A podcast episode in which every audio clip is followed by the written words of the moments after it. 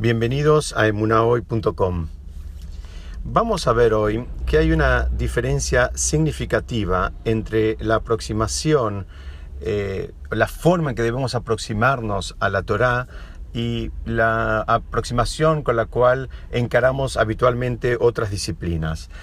Mm, nos podemos eh, parar para aprender este concepto en un episodio que mm, ocurrió eh, mm, en, el, marco de la Parashá de Korach, donde hubo una revuelta eh, justamente liderada por, por Korach en contra de Moshe y Aarón, donde Korach y sus seguidores demandaban ellos mismos también el derecho a poder, digamos, este, em, servir en el, en el Mishkan, en el tabernáculo. Ellos estaban reclamando el derecho a poder también, digamos, participar de las ofrendas y de los servicios que se hacían en el, en el tabernáculo, que era el antecesor, como explicamos en otra oportunidad, del Bet Migdash, era esa estructura móvil y transportable que, se utilizó durante la travesía en el desierto como antecesor del gran templo de Jerusalén.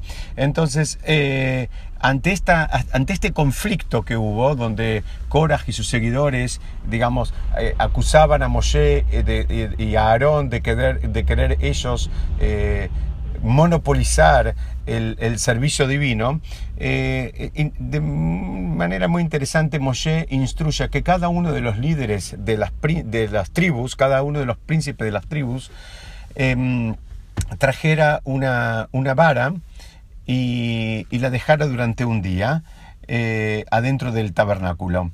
Y al día siguiente, la vara, esto que estoy contando es el relato literal, la vara de Aarón eh, estaba de una manera distinta a la de las, de, demás. ¿Qué, ¿Cuál era la, diferencia? La vara de él tenía em, brotes de flores, o sea, tenía flores y a su vez tenía eh, frutos, tenía almendras.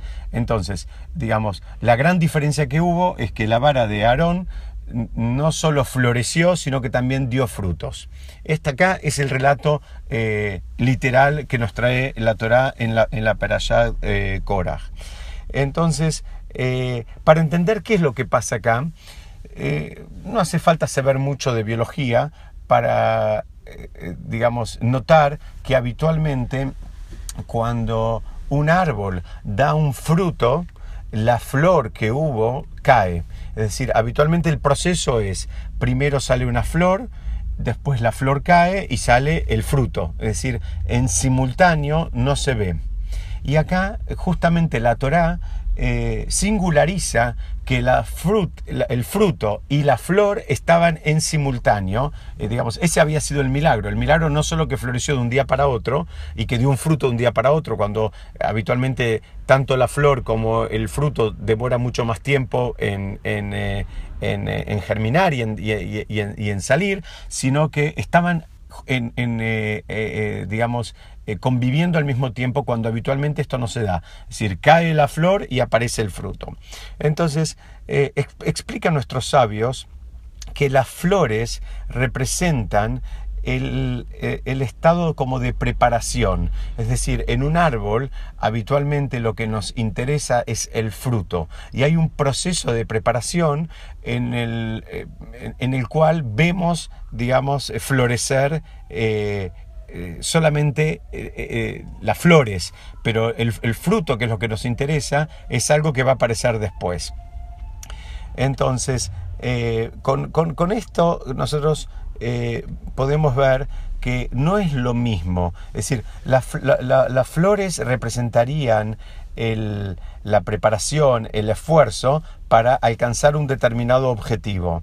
y, y, solamente los frutos eh, representan el resultado, es decir, si ese objetivo se alcanzó. Digamos, la analogía que podemos hacer es, uno es la preparación y el otro si se alcanzó. Si tuviéramos un, árbol que solamente da flores y nunca llega a dar frutos, es como que no cumplió el objetivo de ese árbol si ese árbol es un árbol frutal. Es decir, en el caso de una persona es como aquella que se esfuerza por conseguir algo y nunca lo termina de conseguir. Entonces, esa sería, em, digamos, la, analogía que podemos ver. Ahora, Cuando nosotros traspolamos este concepto al mundo de Torah, vemos que es absolutamente distinto. ¿Qué significa esto? Las flores, es decir, el esfuerzo en el proceso, son tan importantes como los frutos mismos. Es decir, si la persona trabaja todo el día, por ejemplo, se esfuerza todo el día para tratar de entender una, un pasaje complicado del Talmud o de la Torah o de lo que sea que estuviera estudiando, digamos, eso ya tiene un valor independientemente de que la persona lo haya entendido en, su, verdadera profundidad. ¿Qué significa? Mismo que ese día tal vez terminó y la persona no tiene una idea clara de lo que está estudiando. Es, em, es una, un ejemplo que tal vez cuando lo, lo presentamos suena muy frustrante, pero es muy habitual. Es muy habitual que a veces uno está estudiando algo, invierte muchas horas, mucho tiempo, consulta distintos libros y termina con la sensación de que todavía no lo entendió, de que todavía digamos, no domina el concepto, de que eh, ese concepto está, digamos, este, eh, eh, en, etapa de cocción, que todavía no, lo tiene, digamos, en su bolsillo. Y acá lo que explican es, en relación a esto, dicen, bueno, la Torah y el aprendizaje, la aproximación, como decía al principio, a la Torah, es esa, es que mismo que la persona le pasó esto, le dedicó un día completo, estudió, investigó, leyó eh, y no llegó a entender por completo el concepto, o no lo llegó a entender en, absoluto, o sea, termina diciendo yo esto no lo entiendo, dice, aún así, eso se considera como que cumplió el objetivo. Por eso esa es la gran diferencia con la, de la Torah con las, con las demás disciplinas. Por ejemplo, una persona que se dedica a ventas, si la persona no concreta la venta, no, no va a cobrar ninguna comisión. Es decir, eh, muy lindo el esfuerzo, muy lindo todo, pero lo que se evalúa es el resultado. Y el resultado concreto es si vendió o no vendió. En cambio, digamos, eso sería en el, en el, en el ejemplo que venimos estudiando hoy sería, ese sería el fruto. Eh, en, cambio, en, relación a la Torah, lo que, el gran aprendizaje que nosotros podemos tomar de acá es que el fruto y la flor van juntos. O sea, así como hay una recompensa por el fruto, también hay una recompensa por la flor. Así como es importante el fruto, también es importante la flor. Se valora también la flor, se valora el esfuerzo, se valora el proceso.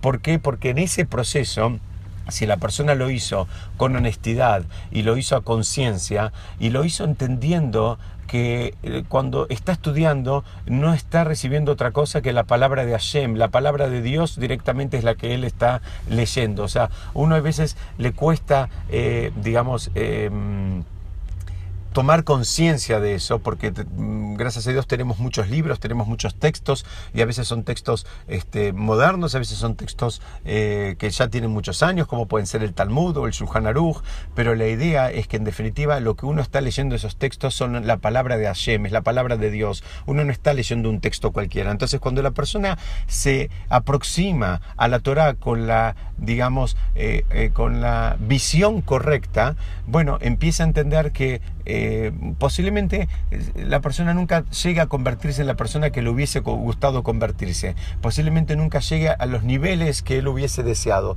pero aún así, en el intento y a partir del esfuerzo, y como dijimos, el esfuerzo con honestidad que él puso en pos de lograr estos objetivos, eso se le considera a él como un fruto, eso se le considera a él como si, como si realmente hubiese llegado, aunque todavía, digamos, no llegó a los, a los eh, niveles que, él hubiese deseado.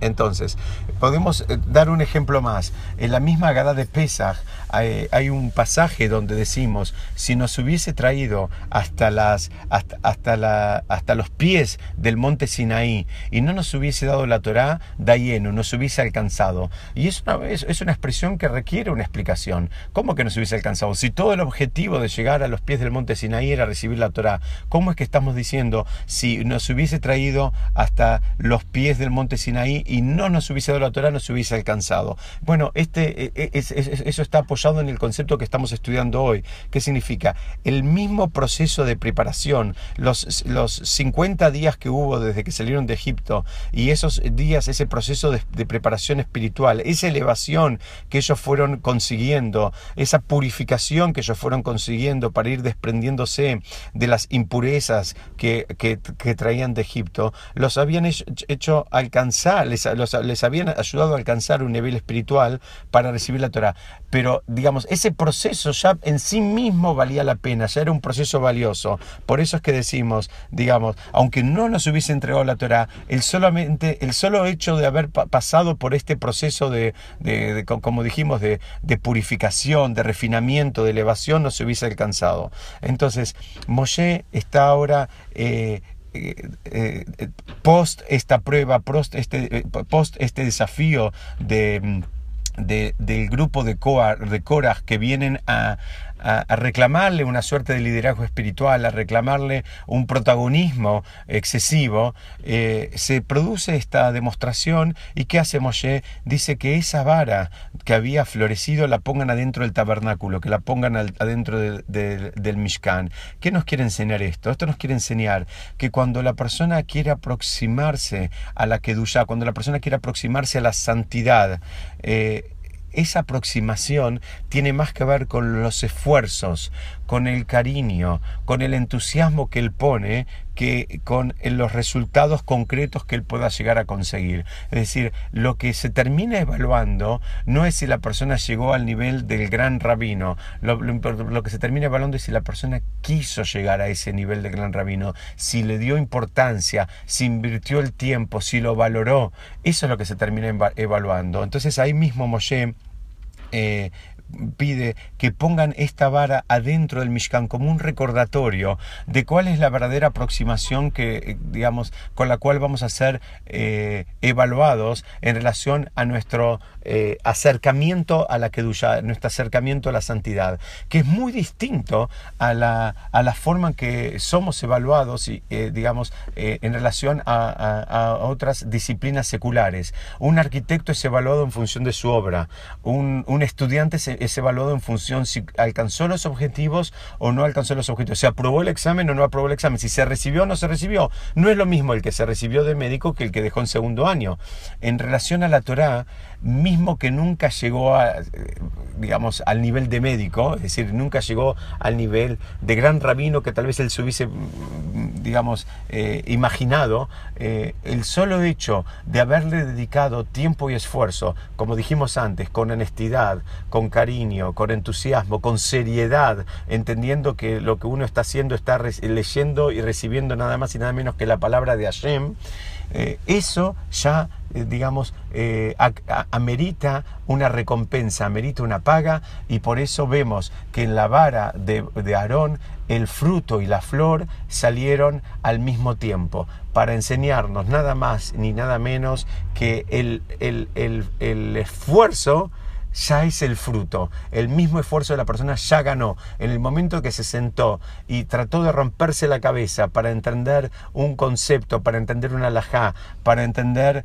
cómo hacer una mitzvah de la manera correcta, aunque después no la haya entendido, eh, como dijimos antes, en su profundidad, no la haya entendido en su detalle, eso ya significa, digamos, un fruto en el, en el crecimiento espiritual de la persona.